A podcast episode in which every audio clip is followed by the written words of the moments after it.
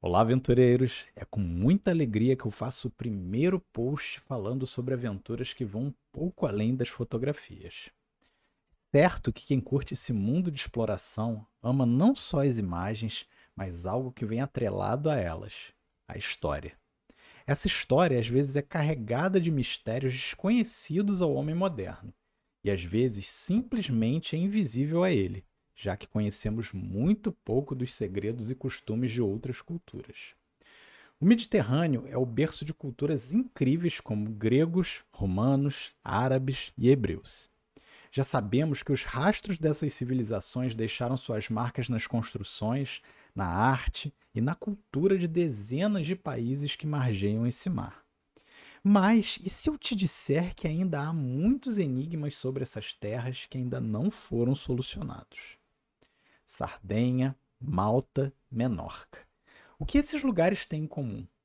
Tirando o fato de serem ilhas, milhares de construções megalíticas e rastros de civilizações perdidas que ainda não encaixam nos quebra-cabeças da história conhecida. Hoje eu quero iluminar um pouco esses mistérios falando sobre alguns lugares que visitei no Mediterrâneo. Esses lugares estão cobertos não só de lendas e mitos, mas de incríveis belezas naturais que eu pude experimentar com meus próprios sentidos. Preparados? A minha jornada se pareceu mais com um cruzeiro de férias pelas ilhas, mas com a grata surpresa de ter uma opção de ver algo mais do que as praias de água cristalina e cidades famosas. As melhores companhias de cruzeiro oferecem travessias entre essas ilhas no Mediterrâneo com todo o conforto e tranquilidade possível. Conhecer os lugares durante o dia e comer à vontade e descansar ou se divertir durante a noite é realmente uma opção irrecusável. No meu trajeto, eu desci em Milão, bem próximo ao porto de Gênova, onde deixamos o nosso carro e partimos para o roteiro em sete dias. A única desvantagem que eu vi em optar pelo cruzeiro é que a viagem é muito rápida. Um dia em cada local é bem pouco. Acabamos optando por roteiros que achávamos melhores e mais profundos, mas nem de longe dá para mergulhar nos mistérios e nuances dos locais. Porém, para uma primeira ida de exploração, é uma opção interessante. A Sardenha é um lugar espetacular. Além das praias cristalinas, você vai comer bem e se sentir em casa com toda a hospitalidade clássica dos italianos. Mas o que me chamou bastante atenção foram os nuragues da Sardenha.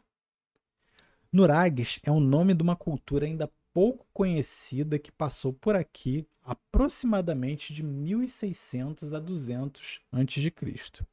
Tirando esse pessoal ser bem velhinho, o que chama bastante atenção é que eles deixaram um legado imenso de construções megalíticas na ilha, parecido com fortalezas, túmulos gigantes e homens de pedra.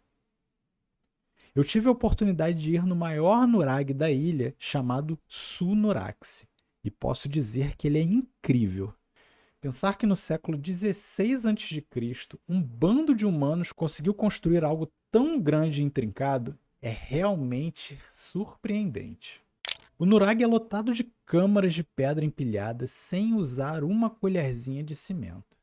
Além disso, os antigos mostravam conhecimentos avançados para a época de arquitetura e engenharia, já que, com pouco que se sabe, algumas câmaras tinham objetivos de armazenamento de comida, rituais e etc. Para deixar mais apimentado ainda esse molho italiano, há locais como tumbas dos gigantes e estátuas achadas que foram batizadas de gigantes do Monte Prama. Eu não as visitei pessoalmente, mas pude ver as escavações e um museu próximo ao sul no Araxe, em uma das pequenas cidades no percurso. As tumbas realmente não são chamadas assim de forma figurativa. São lugares de repouso eterno para algo em torno de 2,70 metros e e são também megalíticas, construídas com rochas imensas, montadas e eretas. Coincidentemente, os gigantes do Monte Prama também medem em torno de 2,70 metros e ilustram uma espécie de raça de gigantes guerreiros que passou por ali. Mistérios à parte, podemos mergulhar muito mais na Sardenha, mas não aqui nesse momento. São uma quantidade imensa de nuragues, tumbas e estátuas espalhadas por toda a ilha, o que nos fez certamente deixar esse lugar incrível na lista de vamos explorar mais a fundo no futuro. Havíamos pensado que a Sardenha tinha sido enigmática, mas quando chegamos a Malta, ficamos realmente chocados. Imagina um lugar saído de um livro de fantasia. Uma cidade murada parecida com um imenso castelo e com alguns Stonehenge no seu quintal. Isso é Malta. Na nossa jornada, visitamos Hagarkin, o complexo de templos mais incrível da ilha e talvez o top 10 no mundo. Hagarkin é uma construção megalítica no alto de uma colina, absurdamente mergulhada em mistérios e questões abertas envolvendo arqueólogos, cientistas e historiadores. Fomos guiados pela presença super simpática e alegre de um senhor que parecia até o Gandalf. Ele explicou cada um dos mistérios atuais que envolvem Hagarkin, que eu vou tentar colocar de forma bem rápida adiante. Hagarkin é contemporânea à construção das pirâmides do Egito, aproximadamente 3 mil anos antes de Cristo. Hagarkin tem referências cósmicas e alinhamentos astronômicos praticamente perfeitos. Hagarkin foi construída com blocos incrivelmente grandes e pesados para o homem da época. Além disso, foram perfeitamente montados para formar a arquitetura e engenharia do templo, que em parte foi destruída por terremotos e há referências também a um dilúvio que varreu a ilha e exterminou a cultura de lá. Sim, inclusive mostraram um videozinho disso para nós quando estávamos dentro do museu de Hagarkin. A ilha de Malta ainda é um lugar extremamente rico em história, mitos e lendas. Há vários outros templos megalíticos na ilha, igualmente antigos, que possuem uma arquitetura incrível, como em Hal Saflieni.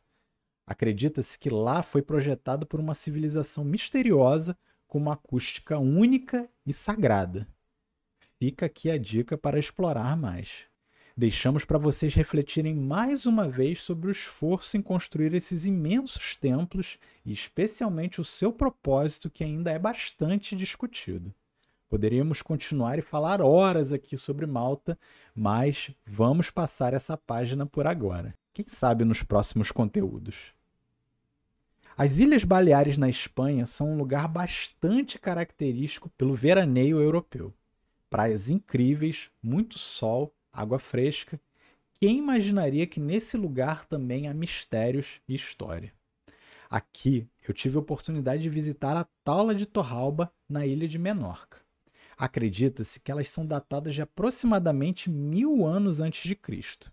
A palavra taula na língua local significa mesa e os monumentos lembram exatamente isso: uma mesa bem alta e pesada.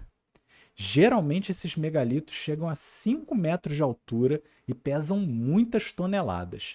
Realmente é um mistério como eles foram cortados, movidos e posicionados conforme visto. Se você é um aficionado por outros sítios megalíticos como eu, provavelmente vai lembrar no ato de Gobekli Tepe. As taulas menorquinas são incrivelmente parecidas com os pilares em formato de T achados na Turquia. Seria uma semelhança de alguma cultura comum perdida? Para que serviam esses estranhos monumentos que podem ser achados às centenas, não só nas Baleares, mas em outros locais do Oriente Médio e da Ásia? Além disso, para ligar os pontos, dentro das áreas das próprias construções talaióticas, há sepulturas bastante grandes, por sinal.